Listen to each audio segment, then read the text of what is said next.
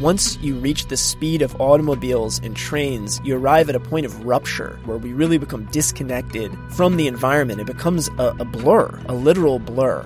And I think that that rupture leaves in us a desire for something, a desire for context, and a desire for connection to the environment. And I think that's a big hole in our psyche that we're, we're trying to fill in all sorts of ways. Join explorers and travelers on their journeys and discover distant places and fascinating cultures. From the highest peaks and densest jungles into the heart of adventure. This is Unfolding Maps with Eric Lawrence. Trails can be found in virtually every part of this vast, strange, mercurial, partly tamed, but still shockingly wild world of ours. Throughout the history of life on Earth, we've created pathways to guide our journeys, transmit messages, refine complexity, and preserve wisdom. At the same time, trails have shaped our bodies, sculpted our landscapes, and transformed our cultures. In the maze of the modern world, the wisdom of trails is as essential as ever. With the growth of ever more labyrinthine technological networks, it will only become more so. To deftly navigate this world, we will need to understand how we make trails and how trails make us. This was a section from the preface of the book that we are going to talk about in this episode. This book uh, could be summarized like this. An author hiked the Appalachian Trail and then got obsessed with the history and creation of trails. Some might say uh, that sounds a bit boring, but uh, well, the good news is it isn't. Instead, On Trails by Robert Moor is, in my humble opinion at least, one of the most fascinating outdoor books of the past years. In it, Robert explores how trails help us to understand the world. He discusses how the wisdom of trails link together all species, from ants to elephants to hiking paths that span continents and from interstate highways to the internet. The book has been chosen as one of the best books of the year by the Boston Globe, the Seattle Times, National Post, New York, the Telegraph and Booklist and so on and so on. And uh, it received the National Outdoor Book Award besides others. It's really just a great read. I really highly recommend it because it covers a seemingly simple topic, trails, but spans an arc from the dawn of animal life to the digital era and from science to history, philosophy and nature writing and so much more. And so I'm really looking forward to this conversation with Robert Moor, which starts right now. Enjoy. Hi, Robert. Welcome to Unfolding Maps. Thank you very much for joining me. Hi, Eric. Thanks so much for having me. I'd like to start with a question that maybe is a little bit profound and also a bit uh, challenging to answer right from the get go, but let's give it a try. We are gonna talk about trails today because you wrote a book on trails. And I'd like to ask you what makes, in your eyes, a trail elegant or beautiful? That is a surprisingly difficult uh, question to answer because the, the answer depends on what the trail is striving to accomplish, right? If, if mm-hmm. a trail is striving to be uh, as expeditious as possible, as fast as possible, then you know it's pretty easy to define elegance. It's a straight trail, or it's a trail that that uh, avoids as many obstacles as possible. But as we continue to make trails in ever more aesthetic ways or more philosophical ways, the elegance becomes a lot trickier. When you're on a modern hiking trail, that trail is winding back and forth up and down the mountain going over staircases and, and even perhaps up uh, steel rungs bolted into the side of, of a rock. And it can look kind of ugly, but the beauty of it, the elegance of it, is in fact that it's preserving the sustainability of the trail, that that trail will last longer because of that design. So I, think that the, def- the de- my definition of elegance is the degree to which uh, a trail has evolved to to its ends. You know, it's a highly evolved trail. That's that's how I see elegance as a form of evolution. Nice, yeah. So besides other things, it depends on the evolution of the trail. It depends on the objective with which we follow the trail. In an interview, I believe I've heard you uh, say before, trails are an expression of desire. That's also a very nice way to put it. So that's what uh, trails are all about, right? It it is, yeah. I mean, I'm I'm sure you're familiar with that that line. Uh, you know, the the phrase "desire lines," mm. which uh, is are pathways of desire, which are these trails across city parks or across college campuses. Uh, they have all sorts of words for them in, in, other countries. I'd be curious to know if there's a word for it in, in German. Uh, I know in in uh, in Holland they refer to them as elephant paths, Olifantenpad.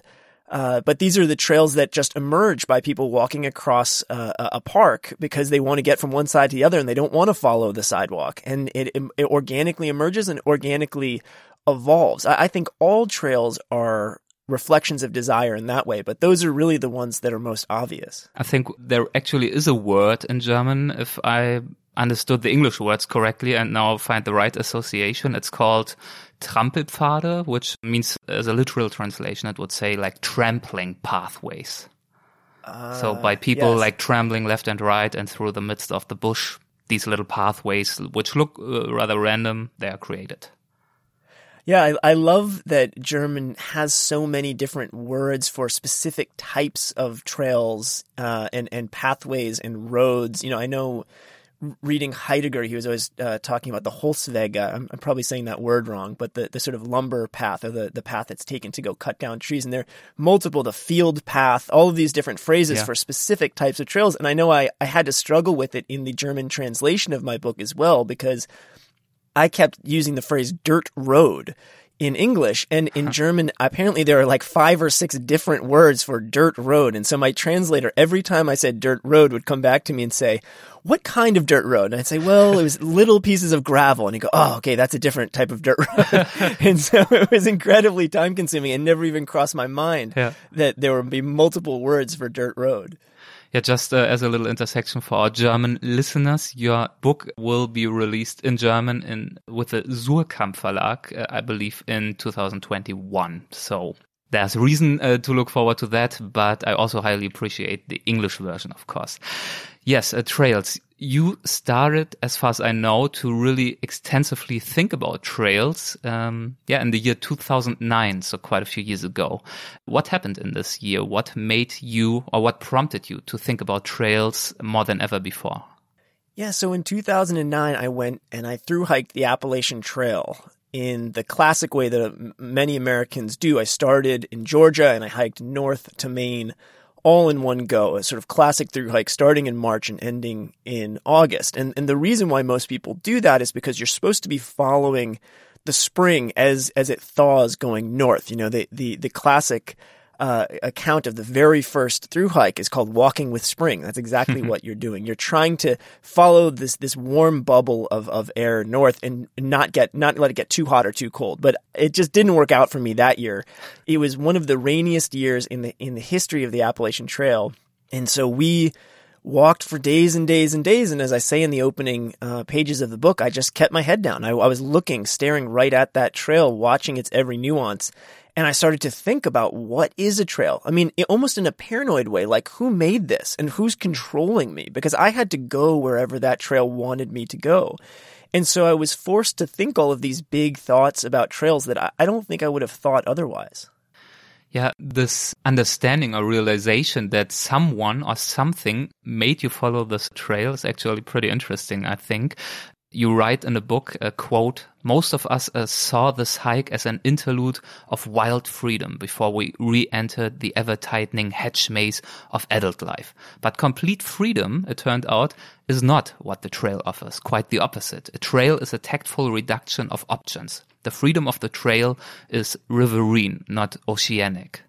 So this actually shows what you just talked about that the freedom that the trail is supposed to provide you with actually is very uh, relative, right?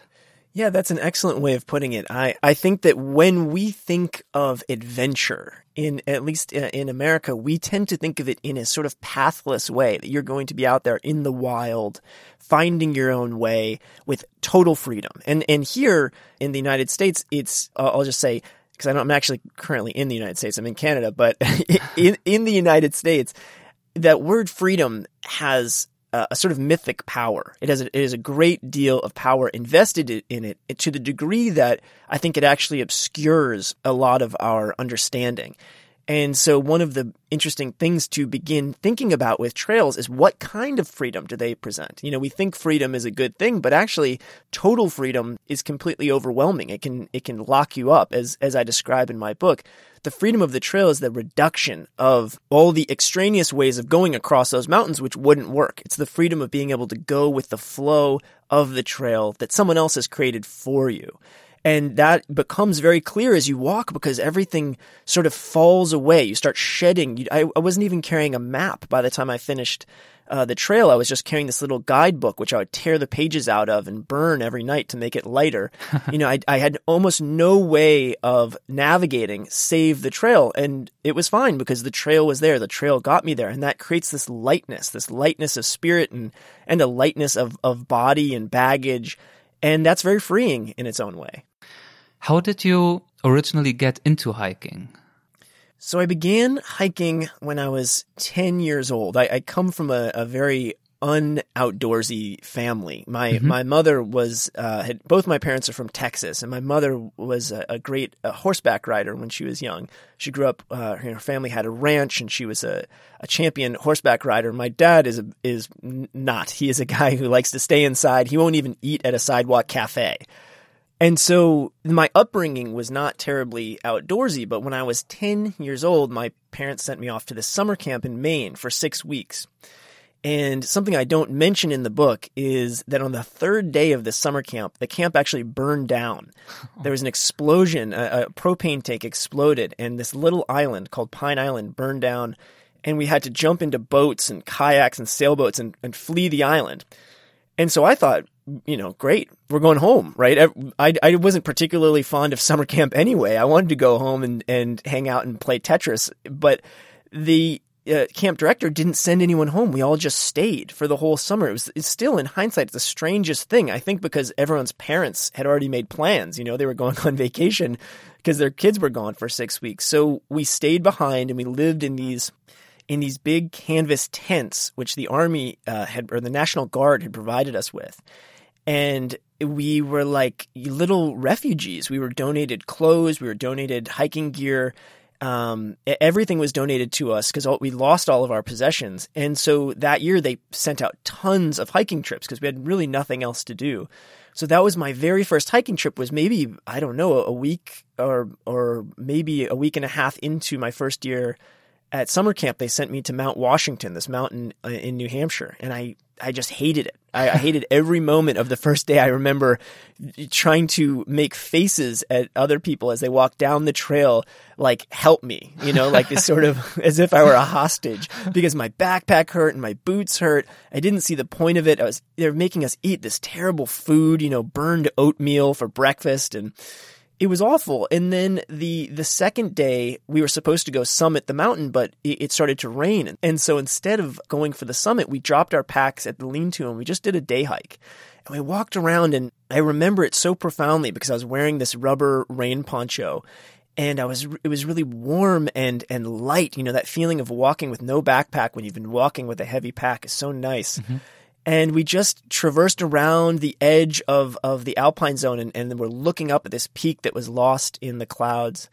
And that was actually when I first encountered the Appalachian Trail. We stumbled on that hike across an intersection with the Appalachian Trail. My, my counselor told me that this trail goes all the way to Georgia, which, you know, for people who don't know, is on the other side of the United States. It's on the southern end of the United States. Yeah. And that was just a phenomenal, impossible thought to me that, that something could stretch for that far, this one trail. And, and just by stepping on it, you could walk that whole length. It was really a magical moment. And that intrigued you and more or less, yeah, stuck with you in the back of your mind until at some point, many years later, you decided to actually do the uh, Appalachian Trail. Why did you originally want uh, to to follow it? What did you hope to get out of it for you? Well, I think as a as a kid, it was very romantic. You know, you would meet these through hikers, and they they seemed like such romantic figures. They all had these trail names, which were made up, you know, kind of code names for themselves, and they had these long beards, and they were all scratched up and skinny, and they'd done this thing that I thought was impossible. So it was very heroic to me. But as I got older, I think I started to see the Appalachian Trail as a kind of uh, as an interregnum, you know, a moment to pause in before I launched myself into my career, where I could really get my priorities straight and have this long moment of of walking meditation in a, in a way, you know, just to, to walk and be quiet with myself.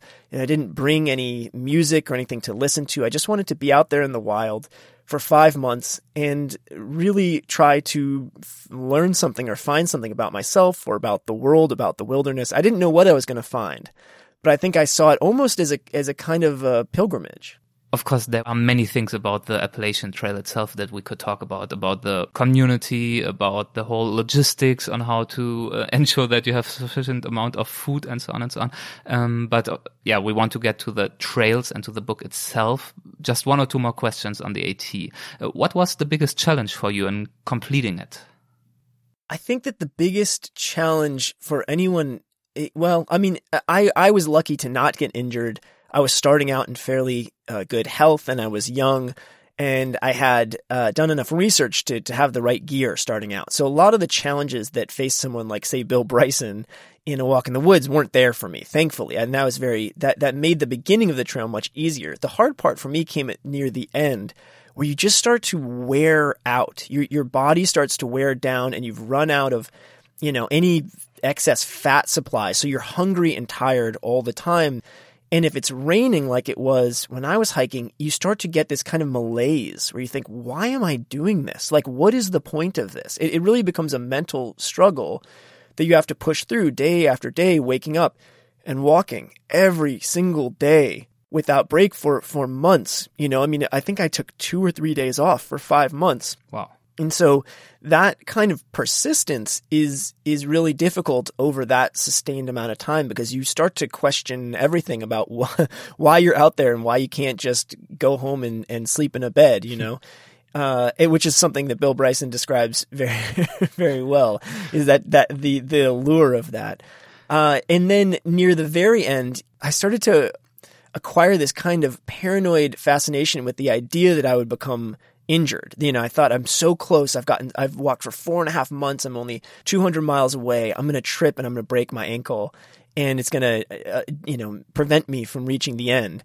And so I began knocking on wood, uh, sort of superstitiously. like dozens of times a day. It almost became a kind of obsessive compulsive thing where every time this idea would pop into my head, I would go over. Fortunately, there's a lot of wood on the Appalachian Trail, so I never was more than a few steps from a tree. But those those were my chief challenges, I think. So you you started to become obsessed with uh, knocking on wood. You started to question why you're actually doing it and why you don't just stop. But eventually, yeah, you continued and eventually you finished it. And um, that, of course, leads to the question: Did you feel that after you had finished it, um, did you feel in any way transformed? Do you feel that doing this was transformative for you in any way? You know, it's a, it's an interesting question because I did feel transformed by the time I reached the end. Perhaps not to the degree I thought I would. You know, I wasn't I hadn't achieved some state of enlightenment or something like that. But what I had done is I, I as I described before, I'd shed a lot of baggage. You know, I, I felt very light. I felt very mentally light and very physically light. And I knew that I didn't need a lot of things to live, you know, to subsist. Uh, I, I, I didn't have a lot of um, worries, really. I mean, my only worry was just walking each day. And so I, I arrived at the end of the trail feeling great, and I did feel transformed. And I did have some clarity of where I wanted to do with my life. But the challenge is that once you return home, you transform back. You know, you, yeah. we are all products of our environment, and we forget that after you finish this grand journey, you got to go home to the same situation you were in before. And if you don't change your situation, you're probably going to turn back into the person you were before. And this is really difficult. This is probably the hardest thing for Appalachian Trail through hikers to learn. They call it the, there's a term for it, the post hike blues, something hmm. like that. That they become very depressed afterwards because they think they're a new person and they go home and they turn back into the old person. And that's a that's a really profound lesson I think for people to learn is that one adventure is not going to change your life. Changing your life is is a much slower, harder process. And it also doesn't happen automatically after doing something adventurous. Uh, the adventure itself can at best probably be an initial spark, right? That provides some inspiration exactly. or some new context, some new frame of mind, some new benchmark. How did you try to incorporate what you had learned and the clarity that you gained? How did you try to incorporate it into your life back home? Well, what I tried to do was was to strip my life down the way I had uh, while I was on the trail, right? Because the thing you learn hiking on, on a long trail on any through hike is is to essentially become a minimalist. How mm-hmm. to shave all of your possessions down to the bare minimum, including some people, you know, sawing the handle off of their toothbrush or cutting the zippers off of their jackets. People people go to all sorts of strange lengths to minimize the weight on their back, but I thought I could live like that as well, right? So I came home and I had like two plates and two bowls and two forks and two spoons and very, very few possessions. And I, I and I think that this was uh, an ethos that was in the air at the time, and, and to some degree still is. This idea of minimalism that we don't need as much, and if you don't need as much, it won't cost as much, and it won't take as much of your time. But the challenge is if you don't, if you're not very strict with yourself, that stuff just creeps back in. You know, people give you gifts you go and you you actually now you need a third bowl because you have a friend over, you know, and you yeah. need three bowls for people to have dinner. And slowly, year by year, these things accrete back. And the same with your body. You know, if you're not really careful about your uh, diet and exercise, suddenly you put on five, ten pounds after you get home, and you put on twenty pounds because you're still eating like you were when you were on the trail, which was an enormous. You eat an enormous amount of food when you're through hiking. Um, and this, you know, this just happens. You slowly, these things creep back in. And so trying to adhere to a philosophy of minimalism is so much harder. It's so nice to think about, but it's so much harder to do in real life. But what I think I really had done was to start to think about how our environment shapes us, right? Because I moved from the Appalachian Trail to the East Village of New York City. I was attending grad school. And I, I was very, very clear to me how that environment was shaping my brain and my body. It was because the the contrast was so stark, and I think that got me thinking more broadly about how all of us are shaped by the spaces and the structures that we live within. Yeah, I would like to talk about exactly that in a bit, maybe towards the end of our conversation. But what you just said about minimalism and reduction and so on, uh, you also put it very nicely, I think, uh, in the epilogue of your book. You write, in walking, we acquire more of less. And I think that's that's a very uh, nice summary. Uh, why we walk, why we hike, or at least why some of us do that, and yeah, what can be the gift of hiking? Yeah, and I think it's it's telling that the the cultures that really um, cherish or even fetishize walking uh, and minimalism are the ones that are very wealthy, right? That have we have a great deal of of goods and a great deal of of comforts, and mm-hmm. so we actually want to shed those things. It feels good to to us in the same way, when you're in a sauna, it feels good to go jump in a freezing ocean.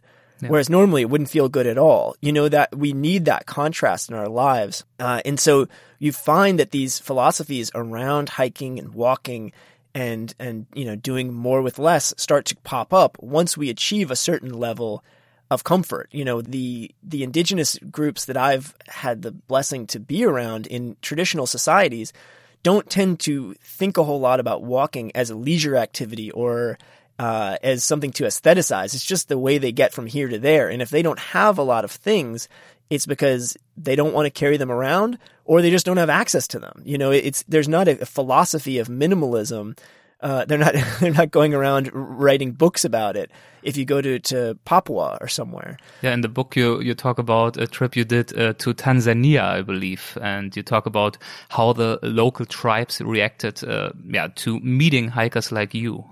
Yeah, they called us people with heavy luggage looking for problems. That was the the, the local the local uh, term for. They also called uh, Westerners sexless turtles because they thought that we all looked like turtles with the big backpacks on our backs, and that the men and women looked the same. But the people with heavy luggage looking for problems is is a perfect encapsulation of the way they saw us, right? Because there would be this big mountain, and there would be a, a, path going to the right of it, and a path going around to the left of it, and the uh, Americans would walk straight up the mountain, you know, with these heavy, heavy bags on their back, and the the Maasai would look at us like, "What are you doing? Why would you seek out that kind of hardship on purpose? Life is hard enough."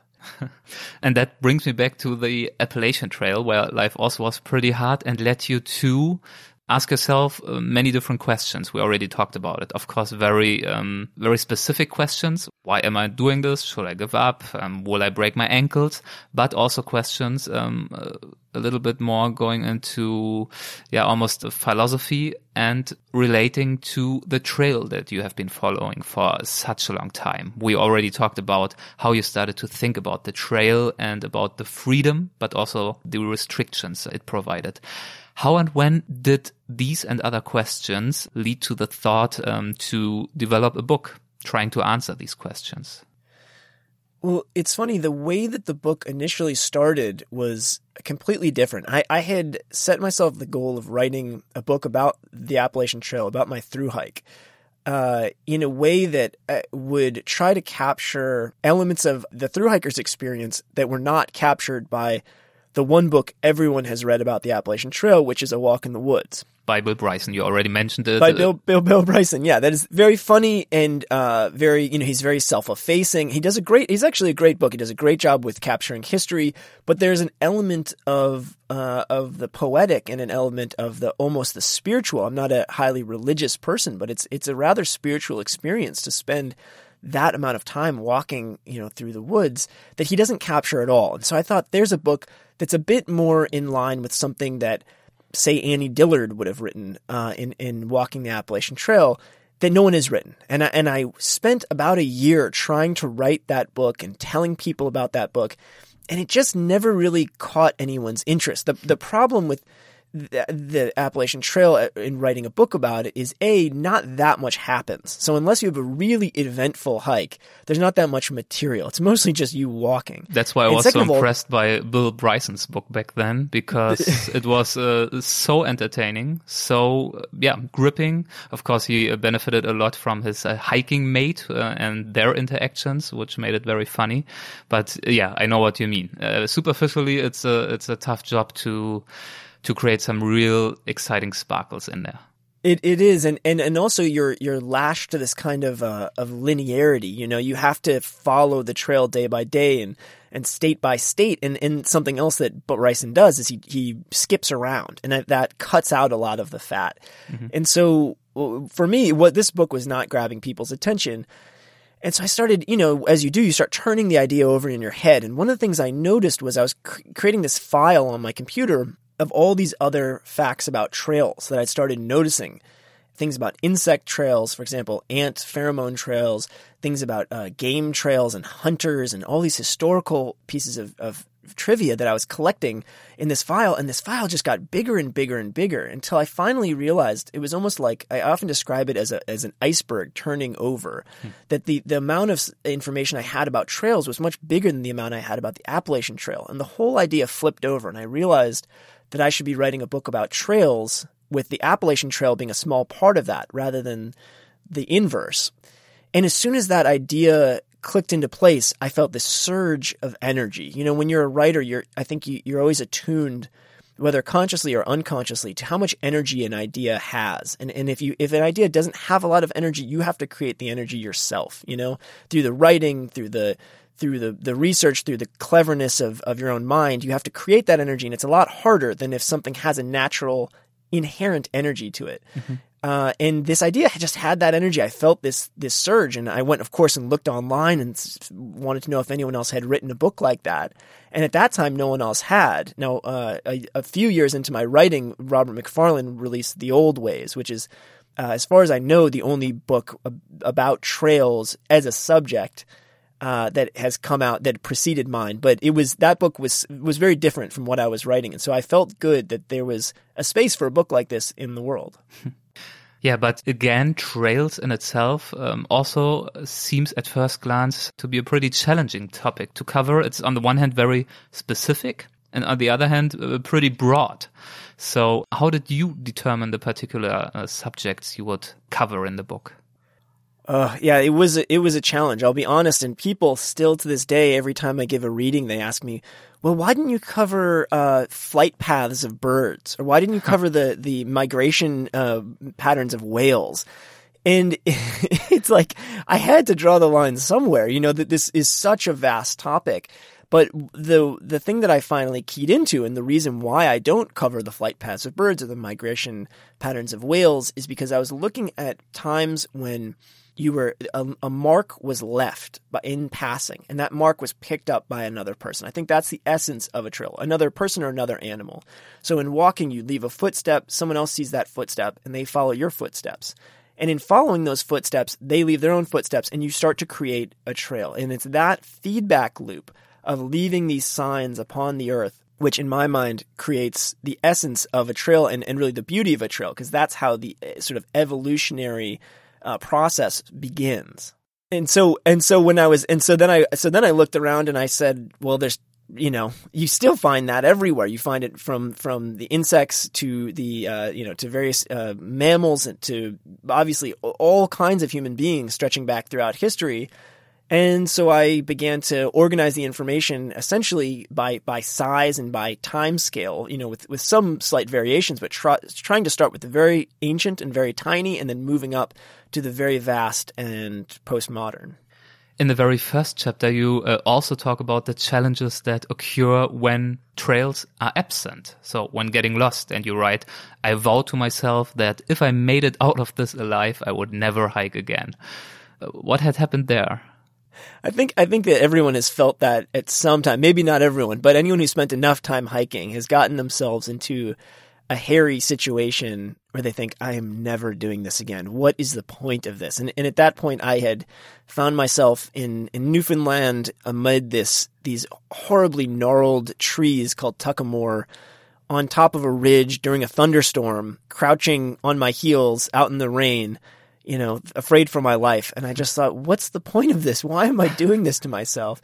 Uh, of course, it didn't prove to be true. You know, it's, it's the same as many people after a, a, hard night of drinking say, I'm never doing this again. and then the next week they're right back to it. I'm a bit like that with, with hiking. I, I always tend to come back to it. Yeah, um, uh, and indeed, when you uh, rediscovered the trail, you were pretty relieved, of course, and you wrote, uh, "The trail, however rough, would return me to the human realm." Delivered from chaos, I promptly forgot my former terror, fell in love with the earth anew, and once again desired to walk every inch of it. and uh, I think that fits uh, pretty well with the sentiment uh, with which you start chapter one, where you write that it is actually uh, yeah impossible to fully appreciate the value of a trail until you have been forced to walk through the wilderness without one. Yeah, I think that we many hikers probably don't even pay attention to how often they're on what their idea of hiking is is in fact trail walking. Mm-hmm. That you know how how infrequently we go cross country. And of course, I've done other trips starting from when I was a teenager where I've been walking cross country with a map and compass and being forced to to navigate on my own and some of those were really rewarding and some of them were very challenging but it wasn't until I went to Newfoundland where the the land was so rough and was was so there was so much friction to the walking that I really realized how beautiful a trail really is. And as you have just said, um, you explored the topic of trails for your book from small trails to big trails, from old trails to new trails. And you, besides others, uh, tried to find the oldest trails on Earth. Where did you look for them? So in my research, I discovered that the, the oldest trails that we currently know of are in a place called Mistaken Point in Newfoundland, which is uh, the southeastern corner of, of Newfoundland. There are these tiny fossil trails left behind by an organism called Ediacara biota, which is unfathomably ancient animals. I, I want to say 454 million years ago, something like that, maybe 500 million. You, you might remember better than I do. It's been a while since I wrote that chapter, but hundreds of millions of years ago, these animals, which uh, are, you know are, are, are barely animals at that point, they they barely have the ability of, of locomotion, but they had enough musculature to kind of drag themselves along the ocean floor and left these very fine trails in the sediment, which look almost as if you dr- dragged a pencil eraser along through some clay, some wet clay, and and those were managed to be preserved because of a they think because of a volcanic eruption uh, and provide to us the, the earliest signs of an animal leaving a trail. Now, we don't know really why they left it. We don't even really know the body plan of the animal that, that left it behind. But what we do know is even hundreds of millions of years ago, animals were trying to move and in the process were leaving trails behind them as they went. Yeah, it's a, it's a fascinating chapter. A bit later in the book, you write about insect trails and uh, you tell an anecdote about a guy who did a little experiment with ants on the brim of his bathtub. What did uh, that experiment look like? Yeah, so this is a uh, this is the the physicist Richard Feynman who who is famous for his wide ranging curiosity and and scientific brilliance. But one day he was sitting in his house. He, he, was sitting in the in the bathtub, I believe, and he noticed these ants walking around his bathroom. And he decided to play a little game to create a little experiment. So he takes a, a sugar cube and he puts it at one end of the bathtub, away from where the ants were. And he waited until the ants found this sugar cube. And of course, one ant walks across the bathtub, takes a little granule of sugar, and starts walking back. And as the ant is walking back across the bathtub, he takes uh, a colored pencil and he draws a line following its exact trail as it walked back along the bathtub. And as you might imagine, if you've ever watched ants walking, it was a very curvy, uneven, hmm. inelegant trail. It was wandering all over, trying to find its way back to the nest. But what happened is the, another ant came out, followed that ant's trail, found the sugar, started walking back to the nest. And as it started walking back to the nest, Feynman started tracing that ant's trail with his colored pencil as well. And what he found is with every curve, it was sort of shaving off the unnecessary turns and it was making the, the trail a little bit sleeker. And he did that again and again and again with different colors of pencils until finally he found that the ants were following more or less a perfectly straight trail from the sugar cube back to the nest. Yeah, I believe in a book you call this uh, maximizing uh, the collective intelligence. Yeah, it's one of the amazing things about ants, right? Is yeah. that individually they're not very smart, but collectively they're very yeah. smart. They can find the most efficient route across basically any landscape. They can solve transportation problems that you know, some of our, our best computer scientists study to try to figure out how to route information through the internet. They'll look at ant trails because if ants, these individually very stupid ants, can come up with these collectively very intelligent solutions, then we can do the same with computers. Yeah, it's a very simple but also very profound example uh, because it shows that uh, trails do not necessarily only help the transport of people or animals, but it's really also a tool of communication, right? Especially for ants, but probably in a different sense also for for bigger, more complex animals and uh, humans. I think that all trails are in a sense of a form of communication because you're leaving signs behind you as as you as you travel, and those signs are picked up. The signs and those signals are picked up by by other uh, animals, and, and ants. You know, it's particularly pronounced because if they find a bigger uh, certain types of ants, at least fire ants, for example, if they find a bigger cache of food, they will get more excited, so they'll leave behind more pheromones. So there's actually uh, a constantly updating map of where all the food is and how much food is there just based on the pheromone signals. It's an incredibly elegant system, but it's also very, very effective because as soon as that food source starts to dwindle, they'll leave less hor- hormone behind. And so the next ant to find that trail can go, uh, there's not that much food there. It's not really worth it. Whereas this new trail over here, there's a much stronger signal. So I'm going to go over there. And it becomes, uh, yeah, a, a kind of uh, collective communication that's used, you know, created using these very, very simple, almost binary signals. How about uh, bigger and more complex animals, and how far is their trail making different?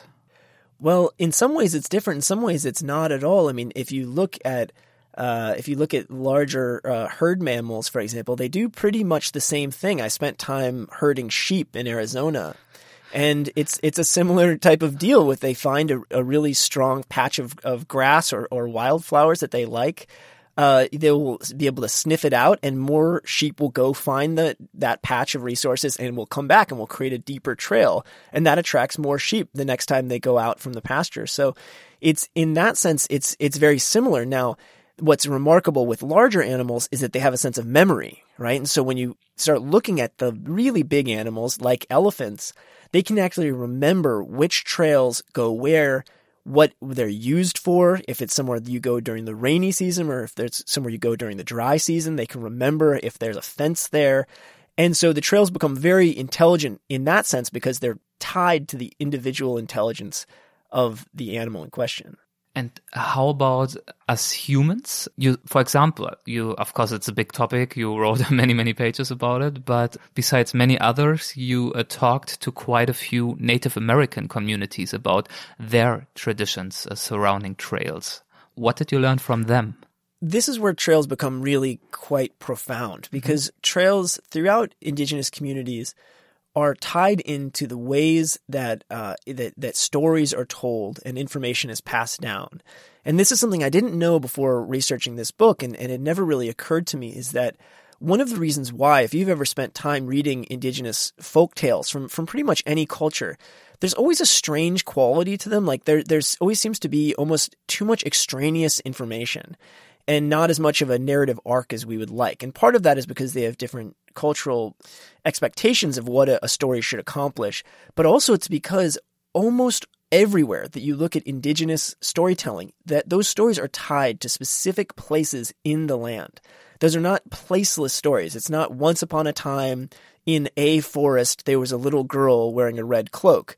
It's once upon a time in this forest, right here where we're standing, there was a little girl wearing a red cloak and she went there and then she went there and she gathered these resources and she had to hide from this animal. And all of it is investing the landscape with meaning and it's teaching you about how that landscape can be navigated and how that landscape can be used. And so when you talk to, uh, for example, Cherokee folklore experts, what they'll say is these stories followed the trails. There were trails leading you where these stories went. And in, and in the case of Aboriginal Australians, it's the most incredible example of all because the sto- the trails were the stories. If you've ever heard of the Aboriginal song lines, these were songs that they would sing to themselves while they walked that would actually describe the landscape. And it would allow them to navigate for hundreds or even thousands of miles all the way across the continent just using these stories. Yeah, I think what you just said is a beautiful example of the meaning of trails for, for cultures, for societies, in this case, a Cherokee or Aborigine uh, tribes. But the interesting thing is uh, that trails or paths, uh, they play a role actually in almost any culture or religion, right? I mean, they serve as a metaphor and they serve as, yeah, as symbols for a path to enlightenment, for example, or whatever it may be. So they are really an integral part of uh, many, many traditions. And maybe today compared to that, we, we have lost track a little bit of the, the actual meanings paths can have for us. Yeah, I think we, we don't walk on paths as often yeah. as we did once. And so the, the metaphors that they were tied to don't really make sense to us as much. You know, mm-hmm. when we, when we say stick, stick to the straight path, the straight and narrow, you know, or, or, uh, uh, you know, we, there are, there are many religious parables that speak of the crooked path. And that just seems kind of fanciful to us now. And in fact, nowadays we kind of like crooked paths. I see photographs, landscape photographs all the time of crooked paths that make no sense, but they look really beautiful to our eye. And that's because we don't have to walk those trails every day to carry, you know, a big load of a hundred pound load of, of, uh, say rice on our back from the other side of the valley.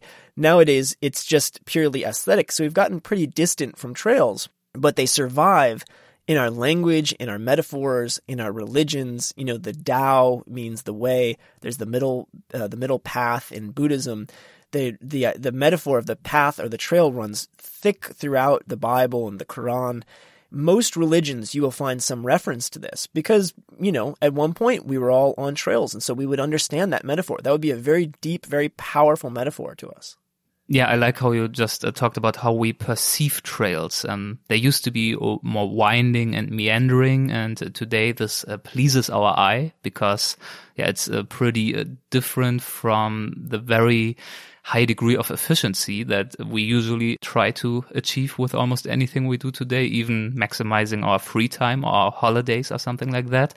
And um, I think like a reason for that probably is that the generation of trails or the making of trails used to be a very organic as an approach, right? Like you talked about how insects or animals like elephants created trails through um, trial and error, through communication, then slowly optimizing them. But in the end, they still somehow weave through the landscape But that's not really how we create our trails today, right? Today, if we build a road or a railway, it's, uh, yeah, it's, for lack of a better word, it's much less organic. I think you're right, especially in, in the way that the the highway and the the railway, which are both such uh, sort of unnaturally straight and fast forms of, of transportation, such fast structures, they're they become very ugly to us, right? And they're also very fixed, right? In in the sense that trails are always evolving with each person who takes a step. The highway or the railway is not evolving. It may be devolving slightly because it's sort of eroding, mm-hmm. but it's certainly not improving. And so because we've reached really the pinnacle of uh, land-based efficiency in terms of travel, now we're starting to cherish ways that are a little bit slower, a little bit less efficient. But one thing that's interesting is when we when I went looking for Cherokee trails in the mountains with this man named Lamar Marshall who maps he's making a map of all the ancient Cherokee trails in North Carolina. Mm-hmm. What I found was those trails when they go over a mountain go quite straight. They're actually uh, going basically straight up the mountain along the fall line in a way that modern hikers would find really uncomfortable because our trails tend to have switchbacks, which lead you gradually up the trail. And, and the reason why they do that is so that they'll shed water and they won't create too much erosion. Mm-hmm. Also, because it's easier for, you know, older hikers or hikers who aren't as strong but the Cherokee were incredibly strong. They were incredibly strong hikers and runners. They could grip the ground through their moccasins with their toes. This is what Lamar Marshall told me. So they almost had like Vibram five finger shoes, you know, those barefoot running shoes. Mm-hmm. They would gra- grip the ground as they were hiking. So their trails went straight up a mountain pass and straight down the other side. So the, the really windy trail is actually a kind of modern artifact, not, not an ancient one. Now, okay, that's interesting. So, basically, that means um, what you talked about um, in terms of how we perceive highways and railroads as rather ugly. That probably uh, results from the fact that they detach us a bit uh, from nature. But on the other hand, some traditional trails they actually were very efficient as well. That's right, and I think that the the difference is that even if you are on uh, a Cherokee Trail walking barefoot or walking in, in moccasins, you could go as quickly as possible. And oftentimes they were running, you know, for, for various reasons to transport messages or if they were, you know, about to go into war. But they were still very connected to the landscape. You know, you're still moving at a human scale. And I think that once you reach the speed of automobiles and trains, you arrive at a point of rupture, especially airplanes. You, you arrive at a point of rupture where we really become disconnected from the environment. It becomes a, a blur, a literal blur. And I think that that rupture leaves in us a, a, desire for something, a desire for context and a desire for connection to the environment. And I think that's a big hole in our psyche that we're, we're trying to fill in all sorts of ways. Um, beyond that, do you think that uh, the early trails, for example, of animals or even of humans, do they have anything to do with what a modern technology um, provides in terms of trails? What I'm referring to is that in a book you write about uh, topics that at first glance uh, don't have a lot to do with what we uh, talked about so far. For example, uh, the internet.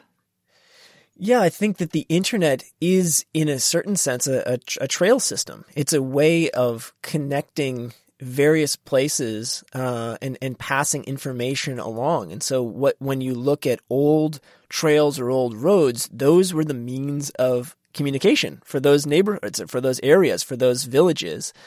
Uh, one of the people I talked to in the book was a, a, colonial road scholar. And one of the things he told me was that old roads in North Carolina, throughout the East Coast of the United States in the 1700s, you, if you find houses they will always be very close to those roads. And the reason why is because information was passing along that road. If someone was, you know, coming by in their wagon, you'd invite them in, you give them a drink or give them a bite of food to eat, and you'd ask them about the local news, the local gossip. That's how you got your information before we had the radio, before we had newspapers. They all was tied to trails. And that's true in indigenous societies as well. And so now with the internet, we really have this massive global trail network where information is passing so quickly that it's really kind of starting to spiral out of control. We, we can't even handle the rapid influx of all this information. Yeah.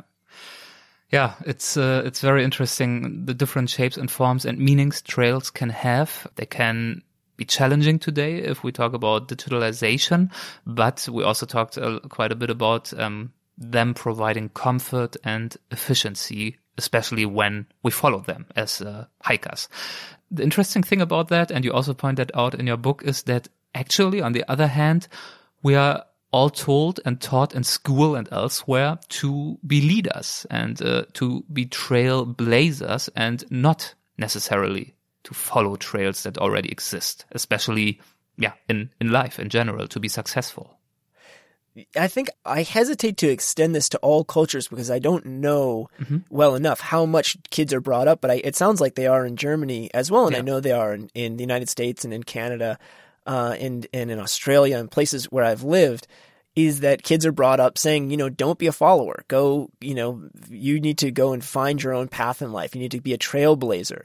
You need to be someone who's a pioneer. All of these words suggest that we shouldn't be following the paths of others. And in fact, a great premium is placed on the people who go out on their own into the intellectual wilderness and discover a new idea or discover a new art form, a new way of expressing yourself. I know that I, I went to a, a, fiction program at a, a, school called Brown, which is a liberal arts college, which is known for being highly creative and, and highly, uh, you know, sort of uh, experimental in the in the type of writing that it teaches. And that was when I was getting my degree the worst thing someone could tell you that your work was was conventional or cliched. Mm. You know, these were the, the, the the most vicious, stinging barbs. Was that you were doing something that someone else was doing? This, there was a great, great premium placed on coming up with an original voice and an original vision. And I think that that's a good thing to a point. However, I think it can also become paralyzing. I know it was paralyzing for me in my own writing, trying to write fiction, having the weight of all of the other books that had ever been written as counterexamples. I couldn't do that. Those were all trails that I could not follow. I couldn't follow any of them. I had to find my own path in this sort of wilderness of pre-existing trails. That's not very generative. That's not very helpful for, for a writer, and I don't think it's helpful for most thinkers. I think most thinkers benefit from following a path that someone else has laid out, you know, whether that's a, a school of art or a way of thinking, a philosophy, a science, a field of, of research, and then you follow that trail to its outer edges, and then you launch forth into the wilderness from there. You don't start from the beginning. You don't say, I'm going to invent my own language. You don't say, I'm going to invent my own ideas from scratch. Unless you're one of those rare, rare geniuses who's able to do that. But that's a very, very perilous uh, approach to any kind of intellectual endeavor, I think. Yeah, and if we talk about um, not intellectual endeavors, but actually bring it back to hiking, uh, the interesting thing, of course, is that actually we want hikers to follow the trails, right? Especially since most or many of the trails, especially the famous ones like the Appalachian Trail, have now become really famous, really popular, and really pretty widely used. Many people want to enjoy them, and yeah, in order to protect them and the surrounding nature and environment, people have to stick to the trails. Yeah, that was that. You know, growing up, I was always taught that you're not supposed to leave the trail. You're not supposed to hike. For example, if the trail gets all bogged down in mud, mm-hmm. you're not supposed to try and walk around it. You're just supposed to go through the middle and get muddy because if you try and go around it, you're going to just widen the muddy area. But when I was on the Appalachian Trail, I actually started to diverge from that a little bit. I, I would, I, I was wearing running shoes. And so I would uh, diverge. If there was a big muddy patch in the middle of a trail, I would just tiptoe around it or I'd go through the woods. I would, I was pretty bad in, in some sense. Mm-hmm. And there's a part of me that wants to believe that in fact, by doing that, what you're doing is showing the trail designers that some work needs to be done here, right? The trail crew can come through, and if they see that a bunch of people are skirting around this particular area of trail, they know we got to put down some kind of footbridge here, or we need to come up with an alternate trail. And so, in a sense, I, I'm I I know that hikers are supposed to, ethically speaking, stick to the trail. But realistically speaking, I also know that most of them won't. And, and I try to keep that in mind. That's a really important thing, I think, for most um, environmental planners or people who work in the, in any kind of environmentally related field to keep in mind. We tend to think that just by scolding people and setting down ethical uh, rules, people will follow it. But the fact is, most people won't. You know, most people are driven by this very, very basic, very animal desire to minimize wasted time and wasted energy. And, th- and this is something I learned writing about trails. That does not, that's not a human thing. And that's certainly not a Western human thing or a, you know, modern affluent human thing. That's an animal thing. We don't want to waste our energy. And so we can't create uh, structures for people which are really inefficient or annoying. A little example of this is I live in the out in the forest in British Columbia, and where I live now, you don't get your recycling picked up. You have to drive your recycling to a recycling center, right? Mm-hmm. And this recycling center closes. They used to close at 5 p.m. Now they close at 4:30 p.m., which is the time most people get off from work. So it's incredibly frustrating because the moment they get off from work, they want to try and drop off their recycling and they're already closed. Hmm. What's happened is initially people kicked a hole through the fence. There was a, a, wooden fence and they kicked a couple of the slats out so they could sneak into the recycling center at night and dump the recycling and then leave. and now what's happened is so many people had done that that they just left a gap in the fence. And now people go in at night. They're not technically supposed to, but who are they hurting? You know, they're not hurting anyone. In fact, they're doing something good. And that's the kind of thing, those types of systems where they allow a little bit of flexibility. I, I really like that. I prefer that to a sort of authoritarian top down, don't do this, you must do this form of environmental stewardship or any form of social planning because I think it's destined to fail. Are these the kind of thoughts that uh, accompanied you on big portions of the trail? Like uh, thinking about where to go specifically, like in a boggy section, for example, and the message that would send to a very small degree to uh, the trail designers. Of course, I mean, it's uh, also an intellectual exercise because in the end, one person doesn't make a big difference in this case. But uh, if you perceive yourself to be a part of a group, of a social group, of a community, and if many people do the same thing, of course, at some point the trail changes and every little individual uh, contributes a little bit to it. But of course, thinking like this is also pretty strategic on a day to day basis, right? To think about where do I go? What will that uh, contribute to the trail and how will it change it? Yeah, I, I, think that I thought about it more to the degree I thought about it on the trail. I probably thought about it as, am I being a good person or a bad person? Am I hmm. being a good hiker or a bad hiker? And if I were, if I was going around the edge of the, the muddy puddle, I was being a bad hiker. Um, but most of the time, I, I wasn't thinking about it consciously uh, in terms of where I put my feet. When you begin to think about it consciously is once you get to the shelter, because at the shelters, they have these things called trail logs, which are journals that someone leaves at every uh, lean to along the Appalachian Trail. And people will go in there and they write about their day. They say, you know, great weather and met this person. They just write little, uh, little summaries of their hike that day.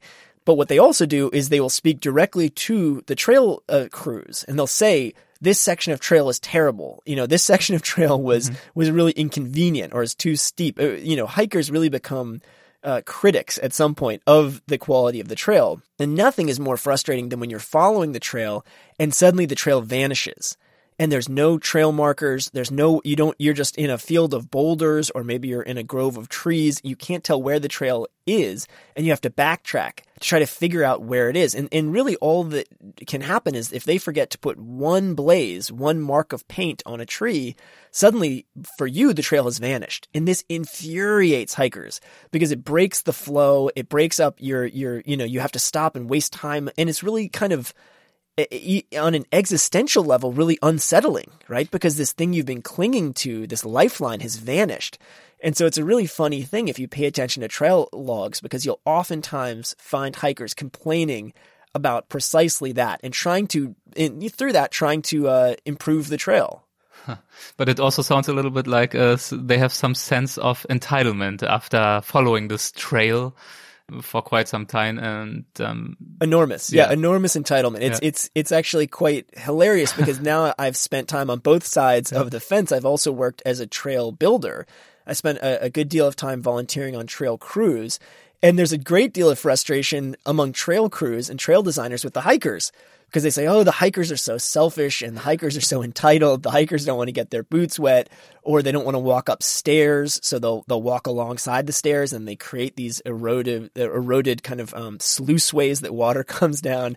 And so there's a real antagonistic relationship to a certain degree between the hikers and the trail builders. One funny thing that a that a, a, trail builder told me was he said, you know, they refer to it as hiker management. That's how you psychologically deal with hikers, right? So hiker management is if hikers want to, for example, follow a trail, they may throw a big pile of branches on that that that trail, or they may put some rocks there that they call gargoyles to scare the hiker from following that trail rather than the other trail where the where the hiker uh, where the trail builder wants them to go.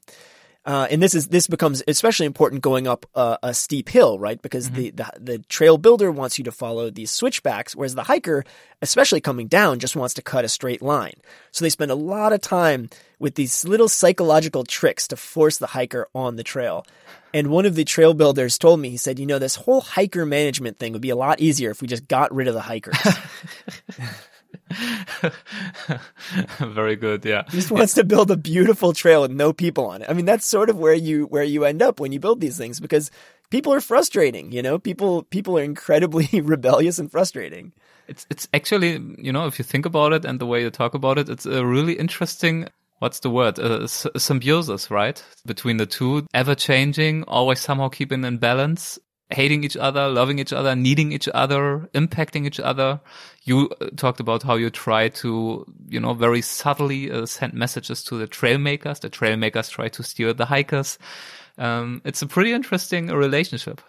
It is. I mean, it's made me think a lot about the relationship between an author and a reader. You know, it's mm-hmm. analogous in many ways. The difference is I have no way of getting feedback from readers, or at least that was true up until recently. Now there's all these interesting subtle ways where you get because of social media, um, because of you know, for example, on the Kindle, you can see which passages people have highlighted most often, mm-hmm.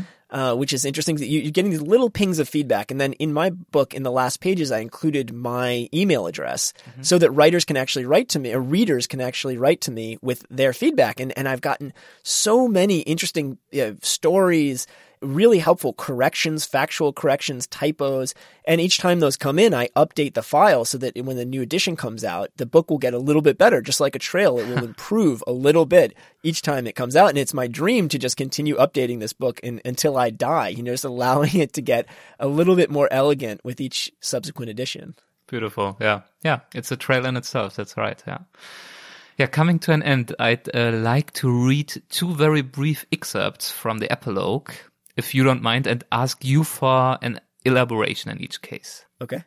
In the end, we are all existential pathfinders. We select among the paths life affords, and then, when those paths no longer work for us, we edit them and innovate as necessary. The tricky part is that while we are editing our trails, our trails are also editing us. Unquote. Uh, were you able to witness that phenomenon on the AT as well? I think that this is something you witness all the time. It's just that we don't pay a whole lot of attention to it. You know, I, I think about, I mean, I was someone who was raised without religion, for example. I, I was never baptized. I was, my parents are sort of agnostic and I was raised agnostic. And so from a young age, I was reading widely in different texts, trying to figure out what my religion would be. I remember my sister had a comparative religion textbook. She's nine years older than me. So when she was in high school, I was a, a, a preteen and uh, I'm sorry, when she was in college, I was a preteen, and I was thinking about, you know, do I want to be a Taoist? Do I want to be a Buddhist? Do I want to be Amish? You know, do I want to be any of these these various ways of being, which were all so different? It was very clear to me that these were very distinct paths that you could take. And as I describe in the book, the, the tricky thing is as you start to set off down one path, that starts to change you. You know, what, what language you speak, that shapes your mind. What religion you follow, suddenly you'll start to see the other religions in a different way, right? If you're a, for example, I spent a lot of time studying Buddhism. If you're a Mahayana Buddhist, you regard other types of Buddhists, the Theravada Buddhists, they call them Hinayana, the lesser vehicle.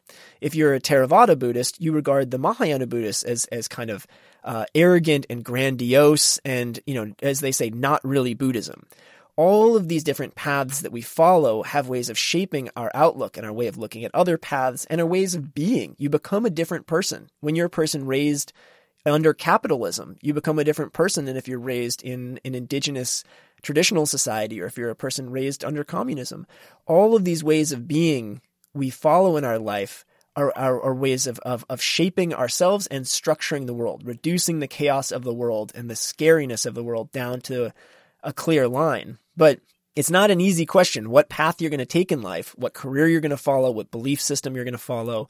It's it's really the challenge of a lifetime. Yeah, that's actually uh, pretty much the the second quote. Uh, we don't even have to completely discuss it anew anymore. But um, in that you write the same rule applies to our life's pathways. Collectively, we shape them, but individually, they shape us. So probably on a very uh, simple uh, note or in a very simple way, we could, for example, say we shape uh, pathways such as professions. We as humans have created the job of a teacher and what it means to be a teacher today, for example, in the USA or Canada. We have shaped that collectively. But once we choose to follow this profession, what we study and the experiences that we have in front of a class, for example, that will shape us as a, as a person. Yeah, I think that's absolutely eh, that's it. You've you've nailed it. I mean, you think about how differently you're going to look at life if you are, you know, for example, someone just that studies chemistry, right? You see everything in the world as chemistry. Oftentimes speaking to physicists, I'm amazed by the, the you know, their belief that everything is just physics. They see everything through that lens. Whereas if you're a poet or if you're a construction worker, you're going to see the world very differently. I, I was recently walking through the forest with a forester, and he says he can look at a forest and just see board feet. He can just see feet of lumber by glancing at a forest. Mm. I'm fascinated by the ways that our our experiences shape the way we look at the world, and that's really what drove me to want to be a journalist. Is that I, I love meeting new people and seeing the way they see the world and how their experiences have shaped the way that they see the world that that's just endlessly interesting and, and fascinating and, and enlightening to me. Yeah, and that's reason enough, and that's also what you point out in the book. It's reason enough to choose our paths wisely, not only while hiking, but also in life in general. That's right. Yeah. Yeah. Yeah. Very nice. Okay, um, Robert, to really come to an end now, if you don't mind, I would like to uh, finish up with a little lightning round. So I would just read a few quick prompts and uh, you could answer to that as briefly as you want, but of course you can also talk a little bit more about it just as you like. Okay. What I enjoy most about hiking is? I mean, uh, I guess freedom and wilderness, right? And, and and as I said, freedom is a complicated word. I think it's yeah. more of a constrained freedom, but but still freedom, and then just experiencing this world which is bigger than us and is beyond us and, and which resists us and, and inspires us. One of the hardest parts of the book to write was uh, probably. I think it was probably the chapter on on insect trails. I have no real background in science, and in fact, am, am, am pretty dumb when it comes to science and math. And so I had to really work hard to not get that, that, cause, cause the, the chapters about the fossil trails and insect trails are also about the history of science and the way that we, the way that we make sense out of, uh, things using the scientific method. And so I had to start from the beginning. I think I probably spent a year just writing those two chapters, doing research into the history of science and specifically into the history of, of entomology and uh, you know and fossil science. It's it's very tough, complicated stuff, and so that yeah that was that was hard. One of the scientists that I met for this book, whose work was particularly fascinating to me, was. Oh man, there are so many, but I think that the, the, the the people who study collective intelligence are really quite fascinating. Two people mm-hmm. I would highlight. One is named Iain Couzin, C O U Z I N, and the other is Audrey Dussutour. Uh, they both study collective intelligence in ants and in um, you know flocks of birds uh, or or schools of fish or slime molds, which are fascinating. You know these these single celled organisms that can manage to solve mazes. Uh, if you go, you can even look on their their Twitter feeds, and they've got great videos, time lapse videos of slime molds exploring mazes or or reaching out to uh, cr- recreate the the Tokyo subway system. those guys are, are, doing such fascinating work, and just right on the outer edge of of what we can understand about how simple things create really intelligent uh, designs. When I tried to herd some sheep while on research for the book, it, it, did not go well. Is that is that what you're expecting? I guess. It, uh, yeah. I, yeah, I, I managed to on my very first day of, of herding sheep uh, with the, this Navajo family I was living with. I managed to lose every single sheep, uh, which was very embarrassing. Thankfully, they, they were all recovered and I, I, got somewhat better, but that, that was a bad first day. Yes, uh, very nice. It was a very uh, bad first day, but it's a very nice uh, and light note uh, to end the conversation. Um, I think one of the underlying questions of the book is a pretty challenging one. Whoever wants to really understand how the book answers it, I think we touched upon some aspects, should read it. It is how do we make sense of chaos? And as far as I know, you will continue to explore this question in a future project, won't you? I will, yeah, I, I am currently. I'm, I'm currently writing a book called In Trees, which mm-hmm. is a way, uh, which is about essentially people who live in trees and people who think in trees. So people who are spending their time in the treetops, uh, whether that's treetop protesters or arborists or tree climbers, or people who are thinking in trees, people who are tracing family trees or linguistic trees or the evolutionary tree of life.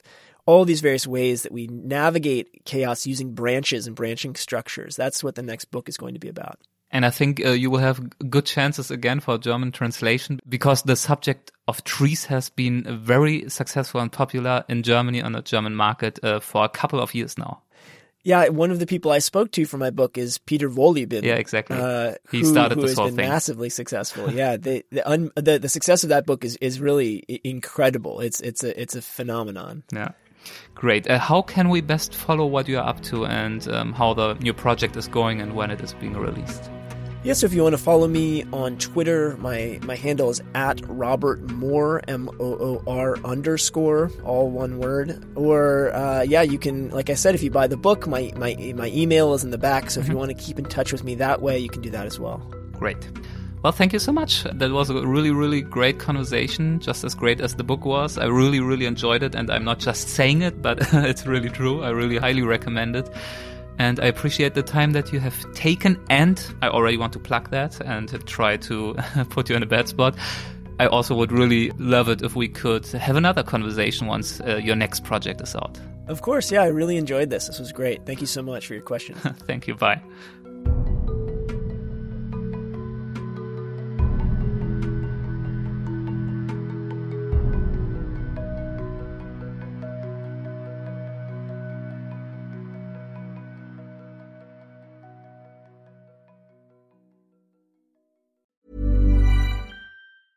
Even when we're on a budget, we still deserve nice things. Quince is a place to scoop up stunning high-end goods for 50 to 80% less than similar brands. They have buttery soft cashmere sweaters starting at $50, luxurious Italian leather bags, and so much more. Plus, Quince only works with factories that use safe, ethical, and responsible manufacturing. Get the high-end goods you'll love without the high price tag with Quince. Go to quince.com/style for free shipping and 365-day returns.